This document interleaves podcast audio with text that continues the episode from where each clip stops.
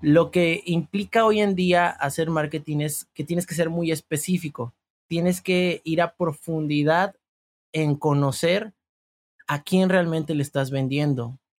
Y ese es el error que muchos cometemos, ¿no? De, ¿sabes qué? Eh, yo quiero, pues mi producto le sirve a todos, ¿no? Mi producto se le puede vender a cualquier persona. Y creo que ese es un principal error que, que cometemos. Es importante que identifiquemos nichos, que es lo que muchos autores llaman, ¿no? Y en lo cual yo también creo mucho, que es en, ¿sabes qué? Yo me voy a dirigir a un nicho específico y aunque sea pequeño, ese nicho va a ir creciendo conforme el tiempo vaya avanzando mi emprendimiento o con, el tiempo en el que vaya produciendo más, más cosas.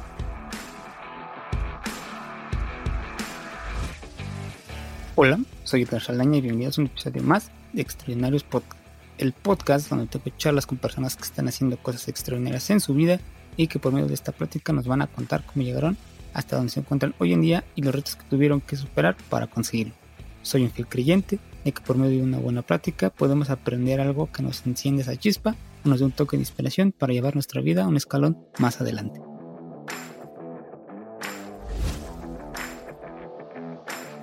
Hola a todos y bienvenidos a un episodio más de Extraordinarios Podcast. En el episodio de hoy nos acompaña Alexis Acosta. Alexis es un estratega digital y apasionado del aprendizaje. También es host del podcast Marketips, en el cual da consejos de cómo mejorar el marketing digital para nuestros negocios. Tuve el gusto de conocer a Alexis en la primera edición del Festival Mexicano del Podcast organizado por Dementes. Ahí tuvimos la oportunidad de platicar un buen rato. Estuvimos casi todo el festival platicando de proyectos y todo eso. Y hicimos un clic muy, muy bueno ya que ambos nos, nos apasiona lo que es el marketing digital. Alexis, muchas gracias por estar aquí el día de hoy. Antes de comenzar con el tema que va relacionado con el marketing, me gustaría que nos comentaras, para quien no te conoce, quién es Alexis Acosta y cuál es su background, a qué se dedica. Hola Edgar, qué gusto estar aquí contigo. De verdad que estoy muy entusiasmado de esta experiencia de poder grabar y poder compartir conocimientos y también aprender en estas herramientas digitales. También reencontrarnos porque ya tiene rato que nos vimos ahí en el festival, como bien mencionas, y bueno, hoy estamos aquí para poder seguir compartiendo. Te platico un poco de, pues, de quién es Alexis Acosta. Pues básicamente un chavo que tiene esa cualidad de ser curioso y me considero así porque siempre estoy buscando la forma de encontrar pues nuevas respuestas a mis dudas e inquietudes. Y bueno, eh, actualmente estoy trabajando en lo que respecta al marketing digital, a las estrategias digitales que tienen que ver para impulsar negocios, para impulsar emprendimientos y que podemos echar mano de todas esas herramientas que están ahí en el mundo digital y que pueden ayudarnos a impulsar a esos emprendimientos. Eso es en lo que estoy trabajando actualmente. Me especializo también en la parte de Facebook Ads, es lo que más he trabajado en los últimos años.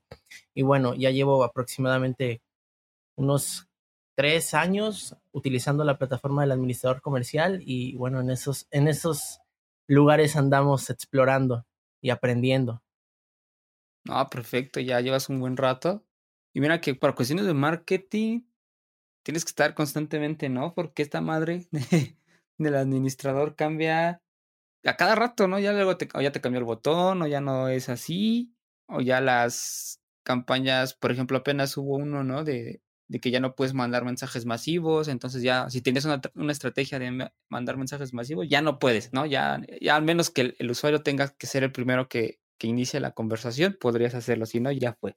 Sí, sin duda, ese es un mundo muy cambiante y creo que también es, es lo interesante de todo esto, ¿no? De que eh, al cambiar, pues tú también tienes que buscar cómo adaptarte a esos cambios y eso es lo que me parece muy interesante de toda esta, esta parte digital.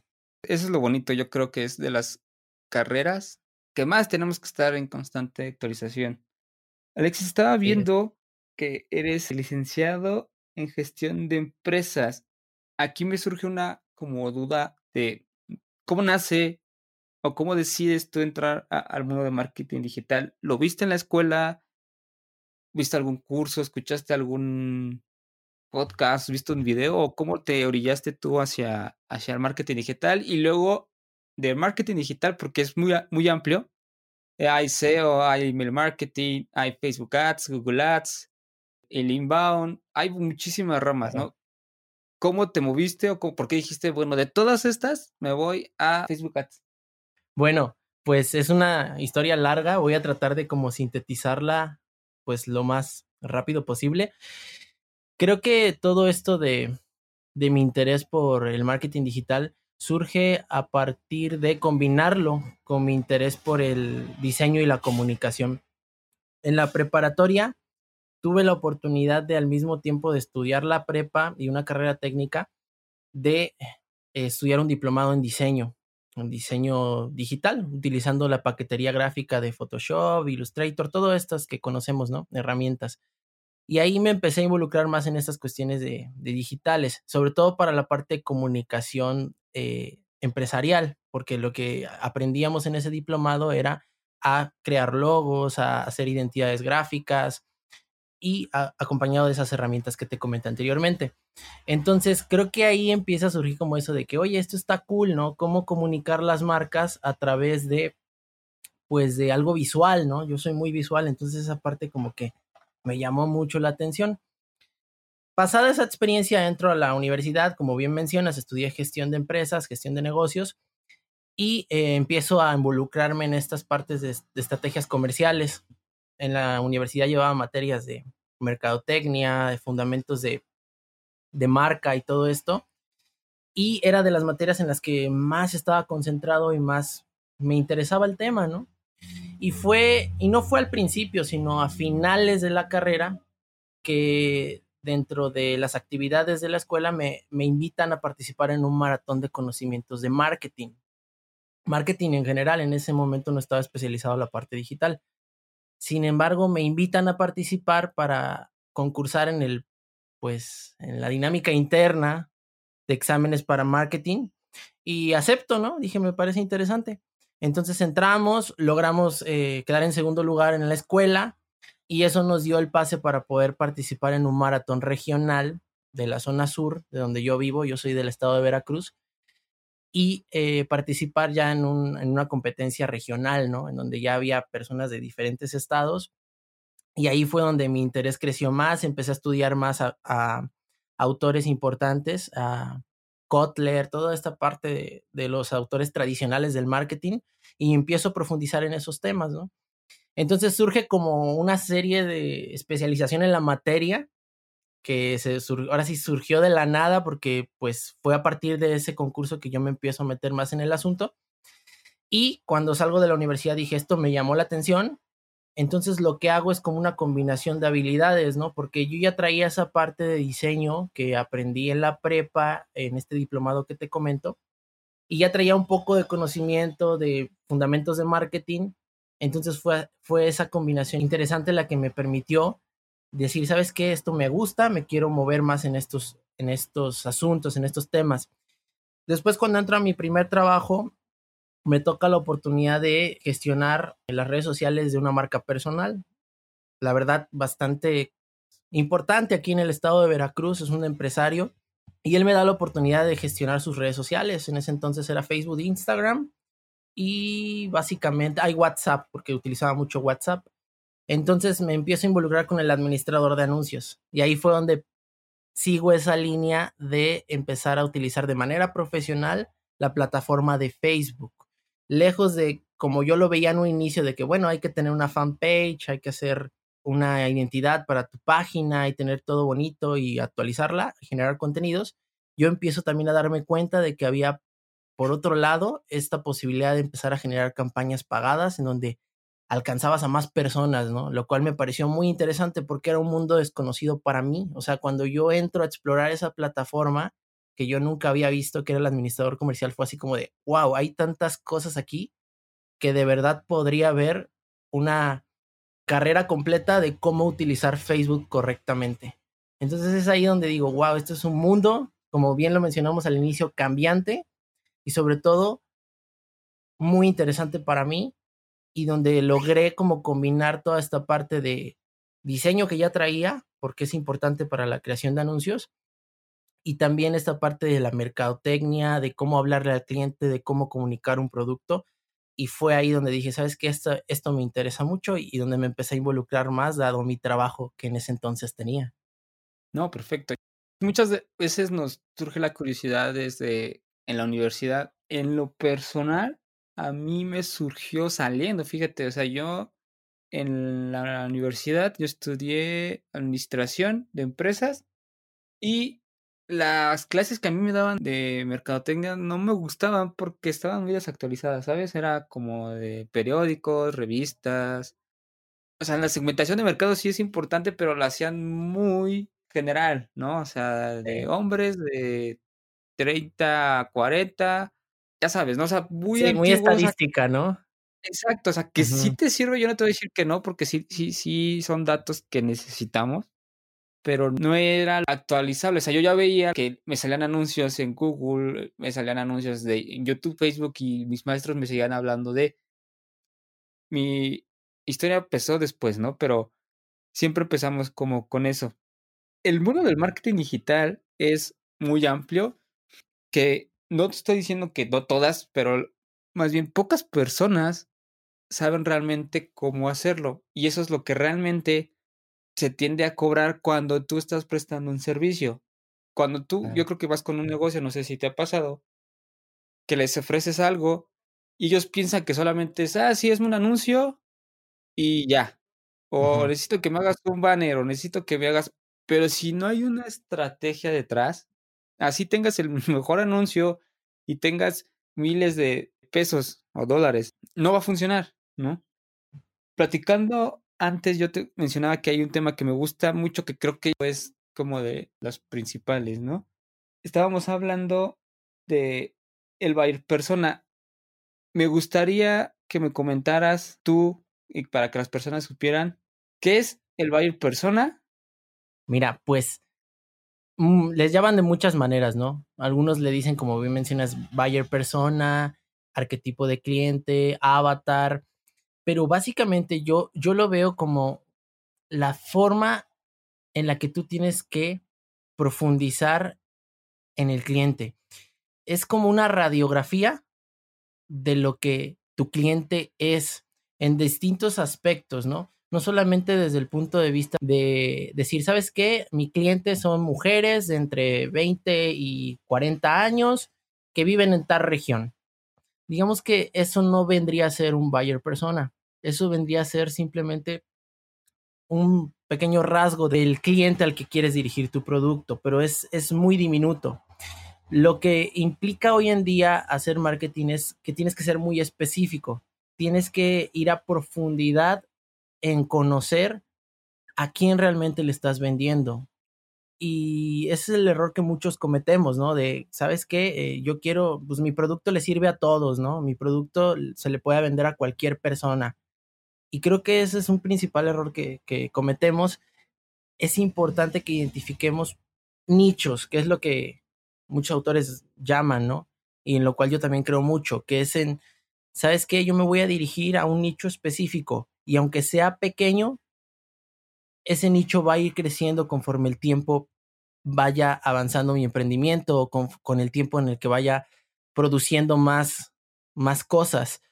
Entonces, los nichos de mercado están compuestos de personas específicas o de buyer personas, como le llamamos. Lo interesante aquí es cómo podemos construir un perfil de cliente específico y cómo podemos hacerle para que sepamos claramente a qué persona hablarle o a qué persona dirigir lo que estamos haciendo, porque no es nada sencillo, implica, digamos, una serie de evaluaciones, un análisis profundo y también, como lo comentabas a un inicio, estrategia, ¿no? Que eso es la parte pensante, es la parte analítica. Sí, sí, sí, yo creo que, como dices, el buyer es, creo que de las primeras cosas que se tendrían que hacer para poder hacer una buena estrategia de marketing digital. Lo repito, yo sé que ya lo dije, pero es en serio, o sea, no es nada más hacer una campaña, no es nada más hacer incluso un logo, el, el copy, todo, ¿no? O sea, tienes que tener un trasfondo, ¿no? Ya hablamos de qué es el buyer. Ahora, ¿cómo podemos realizarlo? ¿Qué tenemos que saber? De esta persona para poder hacer bien esta estructura de, del marketing. Correcto. Mira, hay distintas herramientas. Sin embargo, yo creo que aquí hay un punto importante que hay que tomar en cuenta y es la parte psicológica, la parte actitudinal, los comportamientos de las personas. Considero que el marketing o la mercadotecnia se conecta de manera extraordinaria con la psicología. ¿Por qué? Porque tú tienes que entender muy bien, de hecho hay una rama que se le llama psicología del consumidor, cómo es que, que se comporta tu cliente. Entonces, al hacer toda esta radiografía, este análisis de a quién le estás vendiendo, tienes que tomar distintos aspectos. Y para eso hay una herramienta que a mí me gusta mucho y que ya tiene algunos años que la utilizo para tener como un aspecto más amplio de conocimiento del cliente, que es el mapa de empatía. Estoy seguro que ya la, ya la conoces, pero igual la comparto para tu audiencia, para que si no la han conocido, pues puedan entenderla desde un punto de vista amplio. ¿Qué nos pide el mapa de empatía? Bueno, nos pide profundizar en distintos aspectos del comportamiento de nuestro cliente, principalmente en hacer un análisis de cuáles son los aspectos que tu cliente ve en su día a día. Por ejemplo, no es lo mismo un joven a lo mejor de, ¿qué te gusta? De unos 15 años, un adolescente, los medios de comunicación que él ve a los que ve una persona de 50, 60 años, ¿no? Cambian por completo la forma en la que él se comunica, la forma en la que él se informa de lo que está pasando en el mundo y de los productos que quiere adquirir. Entonces es muy importante tomar en cuenta qué es lo que ve, ¿no? Está viendo redes sociales, está viendo la televisión todavía, está viendo publicidad tradicional. Todo eso va cambiando de acuerdo al cliente al que le estás hablando. Por otro lado, también tenemos en el mapa de empatía que analizar qué es lo que tu cliente escucha. Volvemos a lo mismo. El contexto cambia para todos. Entonces no es lo mismo que una persona que ya tiene a lo mejor una familia, para ella es muy importante escuchar a sus hijos, ¿no? A lo que ellos les están pidiendo. Eh, cuando va a comprar un producto, los hijos influyen muchísimo en la decisión de compra final. Entonces, ¿a quién está escuchando? ¿Qué recomendaciones observa? A lo mejor también se puede, si es una persona más joven, influenciar de las personas famosas, ¿no? De los llamados influencers. Es decir, a quién está escuchando y a quién le está haciendo caso. Ese es otro aspecto que tenemos que tomar en cuenta dentro de todo este análisis del mapa de empatía. Por otro lado, también importante analizar esta parte del pensamiento humano, del, vuelvo a lo mismo, del, de lo que tu cliente está pensando. Eh, aquí viene un poco esta parte filosófica del cliente, ¿no?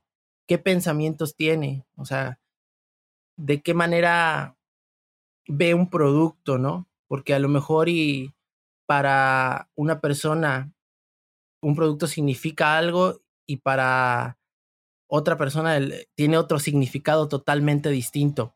Entonces, tienes que ponerte, digamos, en, no dirían los zapatos del cliente, pero pues es la expresión que vendría más a mi mente en estos momentos, de qué es lo que en estos momentos tu cliente está pensando acerca de la situación, acerca de tu producto.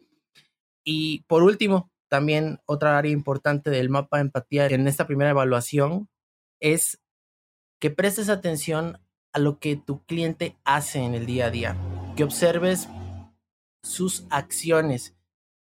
Por ejemplo, una persona te puede a lo mejor decir, ¿sabes qué? A mí no me gusta ir al cine. Sin embargo, sus acciones lo pueden delatar.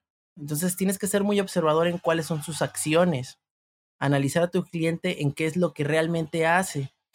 A lo mejor él no le gusta el cine, pero cada semana va al cine porque sus amigos lo convencen para poder ir a ver el estreno de la semana o la película de la semana, ¿no?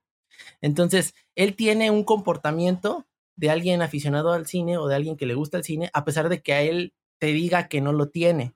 Entonces, por eso te, te vuelvo a repetir, esta parte de la psicología influye mucho en cuando estás analizando tu cliente. Tus sentidos como emprendedor o como la persona que está analizando el mercado tienen que estar muy despiertos. Tu sentido de la escucha, porque tienes que saber qué es lo que el cliente te dice, tu sentido de la observación, porque tienes que ver qué es lo que la gente hace en su día a día y tus demás sentidos, ¿no?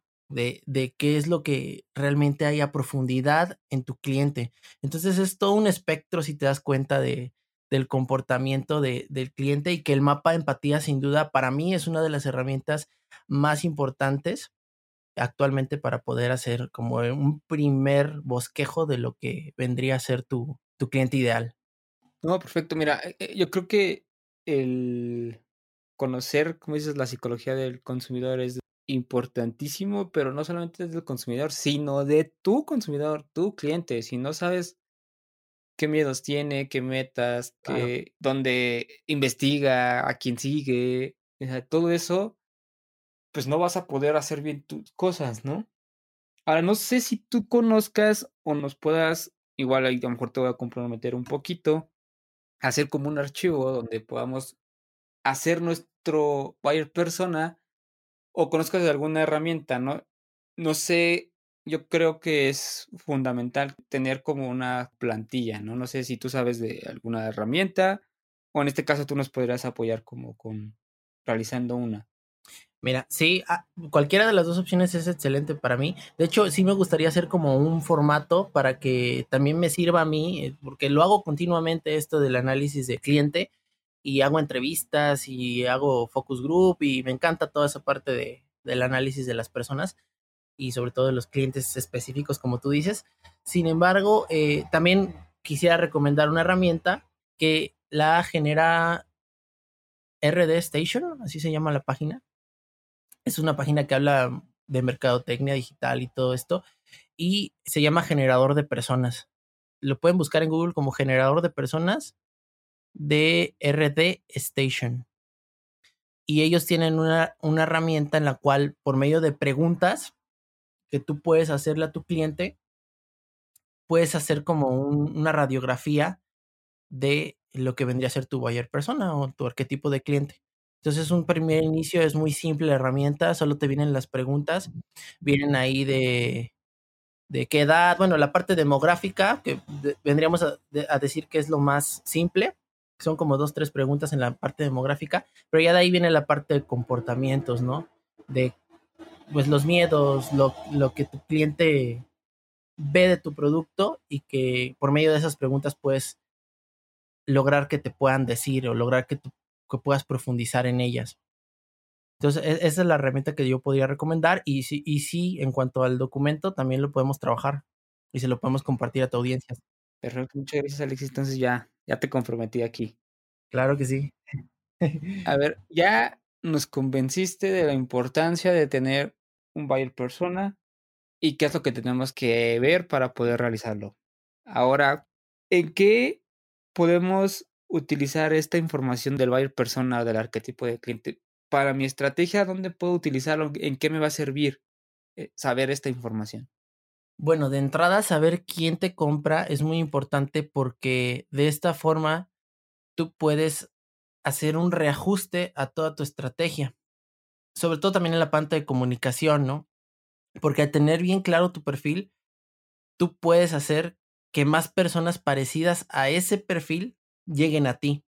Y para eso hay muchas herramientas. Como bien mencionabas al inicio, está Google Ads, está Facebook Ads, incluso creo que ya TikTok Ads también ya salió. Entonces, está el SEO, está todas estas herramientas que nos acompañan en este mundo digital que nos ayudan a poder buscar personas como lo que yo ya rastreé, como lo que yo ya me di cuenta que les gusta, que les llama la atención mi producto y que me compra mi producto, ¿no? O sea, es muy importante esa parte y creo que no lo había mencionado, pero creo que es muy importante hacer todo esto basado en las personas que ya te compran, en las personas que ya te siguen, en las personas que ya mostraron un interés real por lo que estás haciendo. O sea, no por lo que, porque a veces nos dejamos llevar por esa parte de, oh, es que a mí me gustaría que, pues, llegar a ese mercado, porque para mí ese mercado es el que tiene el poder económico y tiene esa posibilidad de poder comprar mi producto. Yo quiero llegar a ellos y quiero llegar a ellos. Entonces como que se vuelve algo forzado, ¿me explico? es como algo como que tú quieres encajar en un lugar en el que a lo mejor y no encajas. Entonces es mejor, ¿sabes qué? Voltear a donde sí puedes hacer como un mayor eco. Entonces, al conocer tú a detalle quiénes son las personas que ya mostraron un interés real, tú puedes hacer que, una, que esas personas te recomienden con personas parecidas a ellos, o dos, que tú por tu cuenta utilices todas estas herramientas que acabamos de platicar para poder hacer una segmentación específica, es decir, poder poner qué intereses, qué comportamientos, qué demografías implica para este tipo de cliente y yo poder llegar a ese tipo de personas. Entonces, esta es una de las grandes ventajas que tiene la publicidad en línea, que tú puedes escoger a quién hablarle, que tú puedes decir, ¿sabes qué? A mí me interesa conectar con este grupo de personas porque ya me di cuenta que con ese grupo de personas tengo éxito. Entonces, esa es la principal ventaja que te da el conocer tu arquetipo de cliente y tu perfil de cliente ideal. Oh, perfecto. Yo creo que ahorita quien está escuchando ya ahora sí, sí o sí se convenció de hacerlo, pero mucha gente que tenga un negocio de B2C, a lo mejor dice, pues sí, o sea, yo sí podría hacerlo porque yo tengo un consumidor, ¿no? o sea, yo sé quién es mi cliente, pero cuando hablan de B2B, que es business to business, negocios a negocios, mucha gente va a decir, no, pero es que yo le vendo empresas, ¿no? Este buyer persona o este arquetipo de cliente se tiene que hacer para cualquier negocio, ya sea B2B o B2C, o es específico nada más de B2C? Oye, qué buena pregunta, ¿eh? Excelente. ¿Tú qué opinas? Yo creo, en este caso, al fin de cuentas, es human to human. Quien te va a comprar es una persona. Entonces, si tú sabes quién es tu comprador o a qué público vas dirigido, por ahí puedes incluso saber bien quién puede comprarte o quién, a quién puedes venderle, ¿no? No sé cómo ves.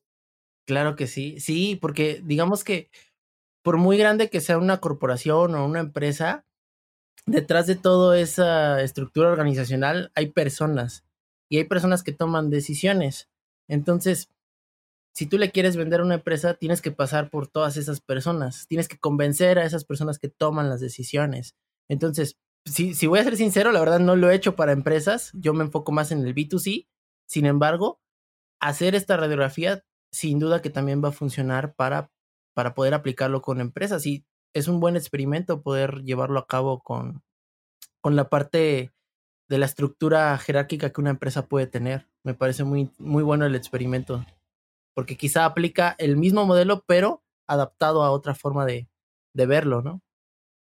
Sí, sí, sí, yo creo que es igual, ¿no? No sé, cuando nosotros prestamos un servicio de marketing, si bien el servicio se lo vamos a ofrecer a una empresa, a una entidad, tú vas a hacer el servicio para su nicho en específico, pero tú primero ya le vendiste a la empresa, ¿no? O sea, o al jefe, al dueño de negocio.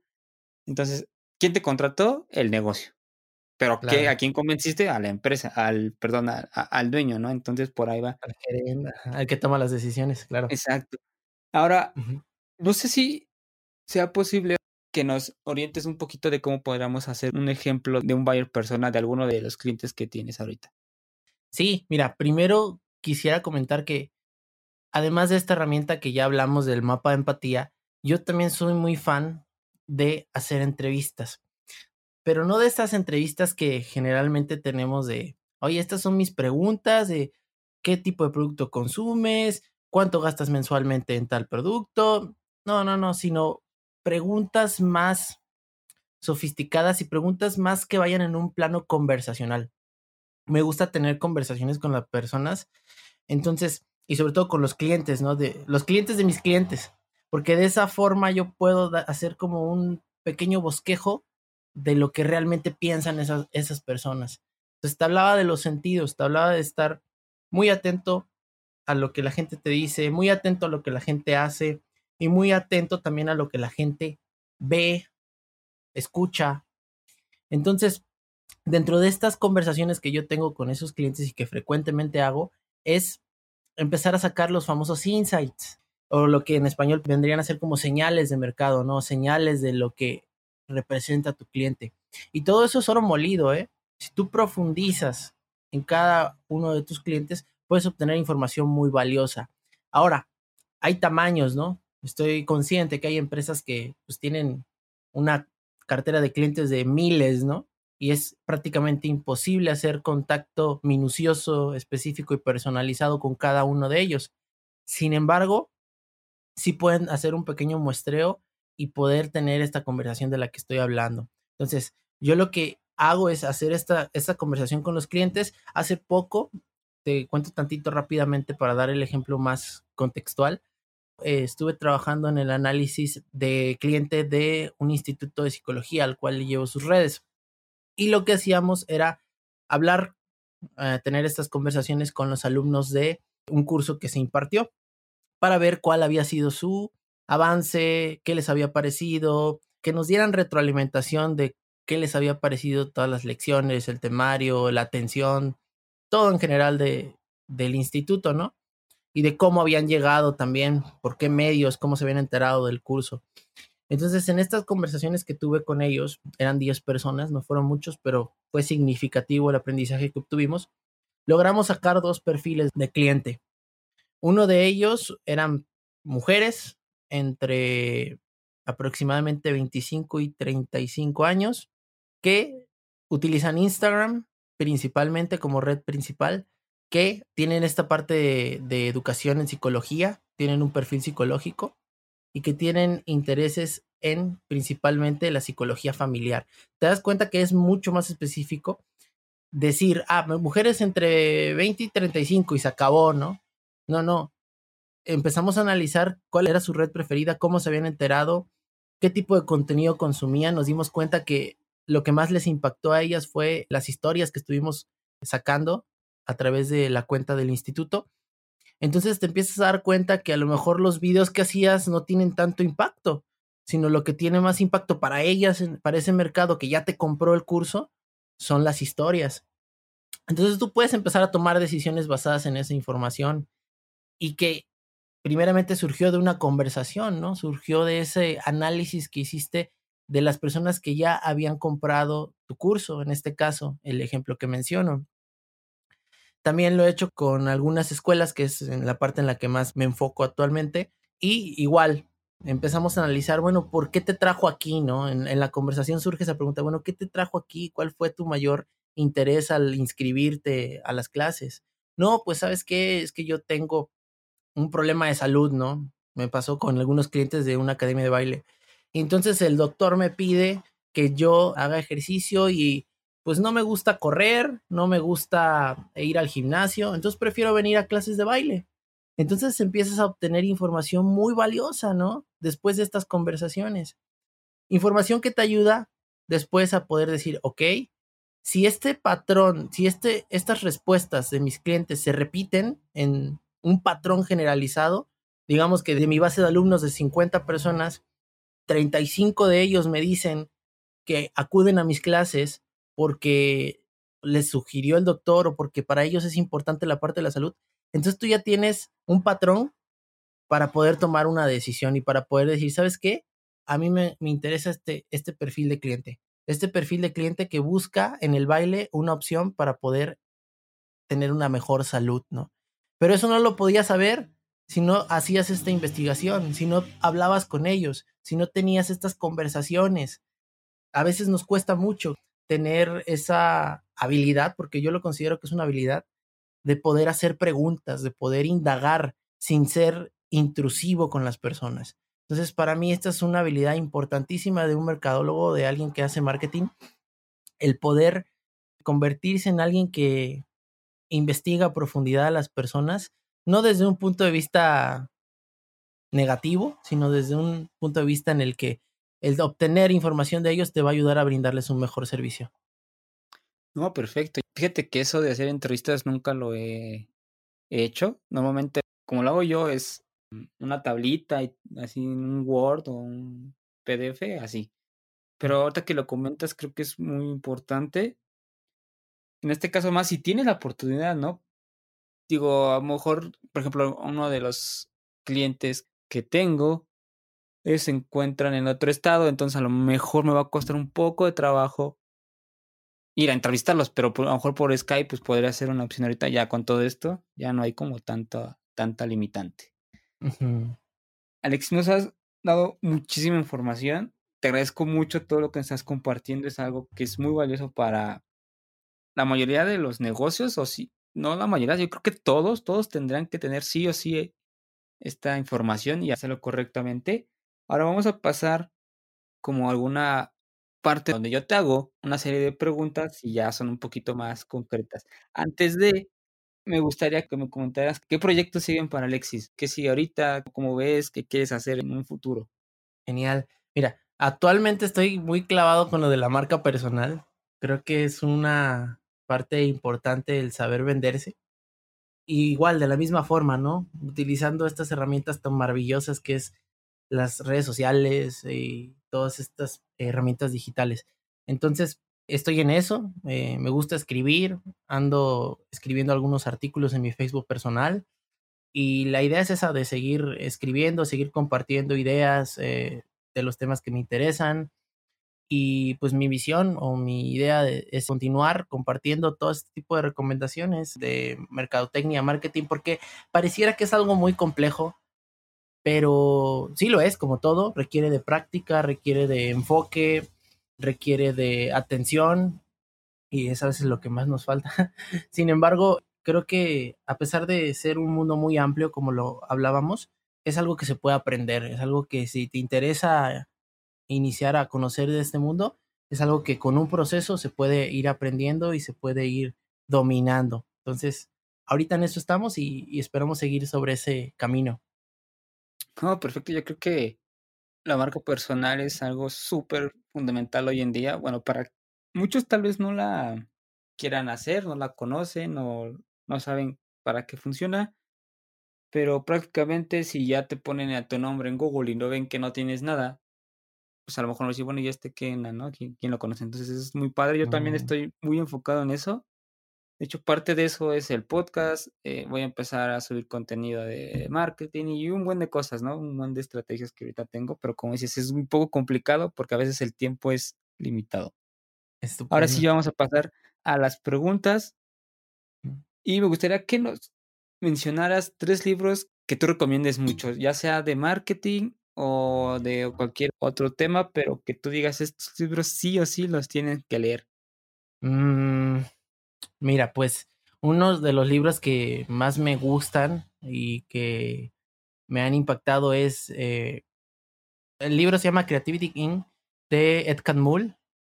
Eh, esta parte de poder gestionar equipos de alto desempeño, sobre todo en la parte creativa, me parece, wow, impresionante ampliar tu espectro y darte cuenta de que las grandes empresas como Disney pues toman estrategias brutales para poder hacer pues dinámicas de creatividad en grupos amplios de trabajo y que también se puede aplicar a desde tu contexto. Me parece extraordinario ese libro, toda la visión que tiene Ed Catmull. Ese sería uno. El segundo, uno muy reciente que tiene un año aproximadamente, que es de Seth Godin. This is Marketing. De hecho, creo que en algún momento tuvimos una conversación de algunas ideas que él comparte del libro. Es buenísimo, buenísimo ese libro es extraordinario, sobre todo por la parte eh, humana, ¿no? Yo soy muy fan del marketing humano, el que toma en cuenta pues a las personas, porque son a las personas a las que queremos impactar. Entonces, Seth Godin es un maestrazo para eso, es un crack para poder hacer lo complejo, algo tan simple, tan sencillo de explicar. Y la verdad es de que es un librazo. Si te apasiona todo esto el marketing, tienes que leerlo, eh, leer su blog, eh, es una eminencia el señor. Entonces, ese sería el segundo, el This is Marketing de Seth Godin. Y en tercero, hay un, hay un libro muy interesante que es de Bill Aulet. Este cuate trabaja, es profesor del MIT, el Instituto Tecnológico de Massachusetts. Y él tiene un libro que se llama Business Model Generation. A ver, déjame revisar.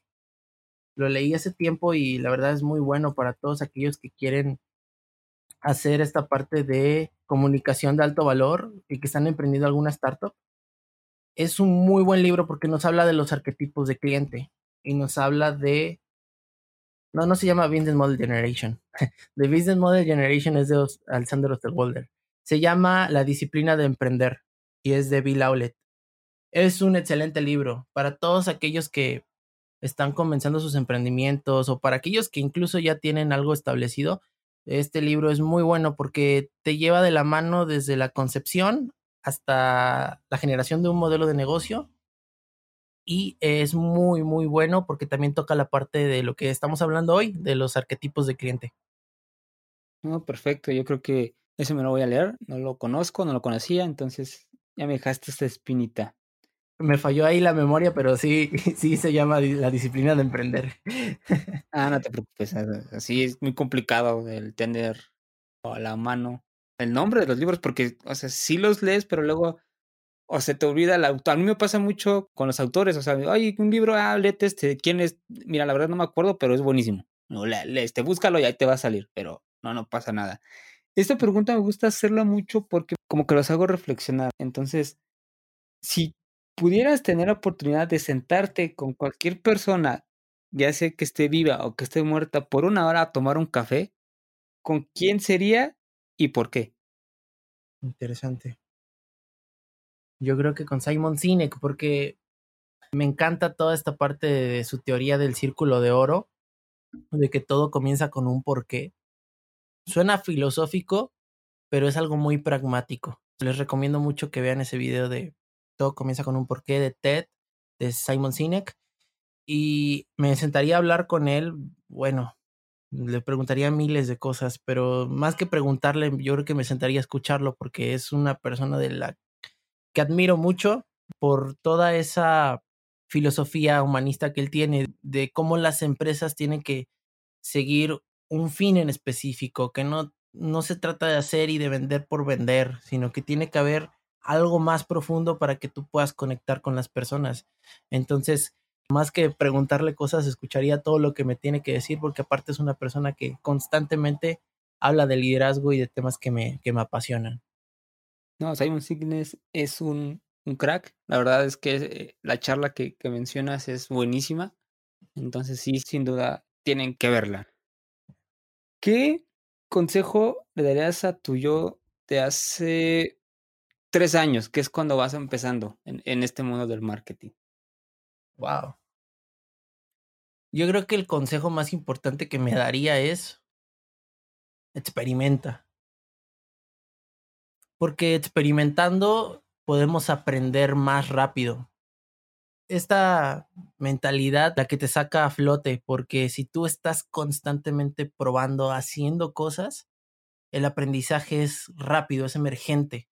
A diferencia de que si tú las estudias, porque si tú estudias las cosas, vas a tener conocimiento, vas a tener teoría, pero tu aprendizaje va a ser más lento desde mi punto de vista. Entonces, si yo me tuviera de frente recién salido de la universidad, queriendo incursionar en este mundo del marketing y de la comunicación y de la estrategia y todo esto, yo me diría, ¿sabes qué? Haz cosas, haz cosas, haz cosas, prueba, intenta, falla eh, y experimenta. Yo creo que el otra vez pagué unas mentorías un plan más bien, y incluyó unas mentorías sobre marketing de, se llama Pablo Armenta, ya también va a estar aquí en un futuro, hablándonos de, de automatización. Y llegábamos a la conclusión de que en este mundillo del marketing digital es experimentar, ¿sabes? No tenemos una respuesta al 100% segura. Por eso es mucho, hay que hacer como el TEDx IB, o sea, un día pones esta imagen con este texto, al otro, en la otra campaña a lo mejor si va de ese mismo objetivo, muestras imagen y texto diferente y ya estás viendo qué te genera un poquito más de retorno, porque así es, o sea, es muy complicado, ¿no? el tener un diagnóstico no es como a lo mejor matemáticas que sí o sí sabes que 2 más 2 es 4, aquí tienes que andar experimentando y eso creo que será un buen consejo, que no solamente tú te lo das a ti, sino que se lo daríamos a todas aquellas personas que quieren involucrarse en este mundillo de, del marketing digital. Sí, claro. Y aparte, mientras más profundizas en el asunto, te das cuenta de que más disperso es. O sea, es, es tan cambiante y lo que para ti puede funcionar, para otro es muy diferente, ¿no? Por eso yo mencionaba hace, hace un momento que hablaba desde mi experiencia, ¿no? Y desde lo que a mí me ha funcionado, pero es un entorno tan dinámico que es difícil tener, como tú bien dices, respuestas exactas. Exacto, sí, sí, así es como, como se maneja aquí todo, todo este mundillo. Es muy complicado, pero es muy bonito, verdad, a mí me encanta. Ya nos quedan dos, dos preguntitas. Vamos, pues. Esta es, ¿qué es para Alexis Acosta el éxito? Ok. Yo creo que si me hubieras preguntado hace unos años, recién que salía de la universidad, yo creo que te hubiera contestado, no, pues para mí ser exitoso es ser empresario y tener una, no sé, tener muchos negocios, impactar a muchas personas. Y pues está bien, ¿no? Sin embargo, ya mi concepción de lo que quiero en la vida o de lo que veo como éxito radica sí en el impacto, en generar un impacto, pero también en tener una paz interna. Creo que eso últimamente lo he valorado más, eh, sobre todo por los tiempos que estamos viviendo hoy en día.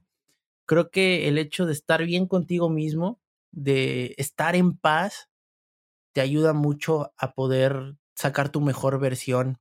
Y lo digo porque, pues si no estás bien tú, es muy difícil que tú puedas lograr ese impacto que quieres, ¿no? Entonces, he aprendido como a valorar como esos momentos de reflexión y de decir, ¿sabes qué? quiero estar bien conmigo mismo, quiero estar en paz, a lo mejor y la felicidad no es algo que esté pues siempre en nosotros, pero la paz sí puede estar, ¿no? O sea, si nosotros hablamos de que tenemos un problema o algo grave ha pasado en nuestras vidas, pues no podemos estar felices, ¿verdad? Hay que vivir todas las emociones y pero sí puedes estar en paz, o sea, sí puedes elegir, ¿sabes qué? A pesar de que es un mal momento, yo quiero estar en paz conmigo mismo y lo lo asumo de esa forma, ¿no? Entonces hoy en día como que creo que una persona exitosa es aquella que está en paz consigo misma e impacta a los demás.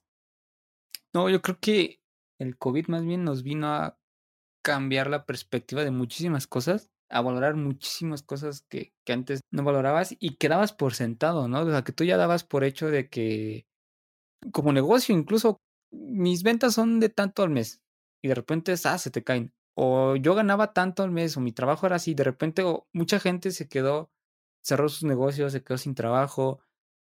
Pero lo que creo que más valoramos en este caso, que es algo muy, muy importante, que al menos a mí sí me ha generado mucho retrospectiva, es tu libertad y el salir a la calle y no sentir como esa tensión, no sé si te, te pasó o te ha pasado en estos días de que, a que vayas a comprar algo, comida o algo así, se siente un ambiente muy tenso, ¿no? Y, que, y, antes tú salías como si nada, no, no te preocupaba a lo mejor fuera de la inseguridad que pueda haber de que te lleguen a saltar o X.